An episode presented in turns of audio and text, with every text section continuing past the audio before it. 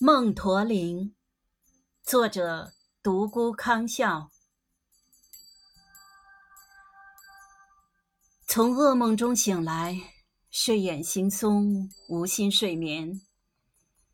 窗外灯火阑珊，迷蒙的夜色恍惚，心中有事辗转反侧，听歌听诗都无济于事。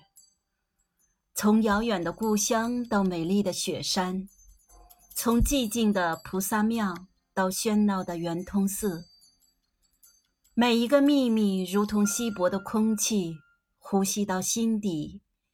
心愿就像那一闪一闪的萤火虫，扑朔迷离。不要我的失眠，请梦公带我入梦乡，耳边。仿佛听到那远古的箫声，古道的驼铃声。有位诗人唱着古老的歌谣路过，路过的地方芳草茵茵，芳香扑鼻。梦中有位算命先生说，所有一切在黑夜之后是白天，在暴雨之后是彩虹。哼。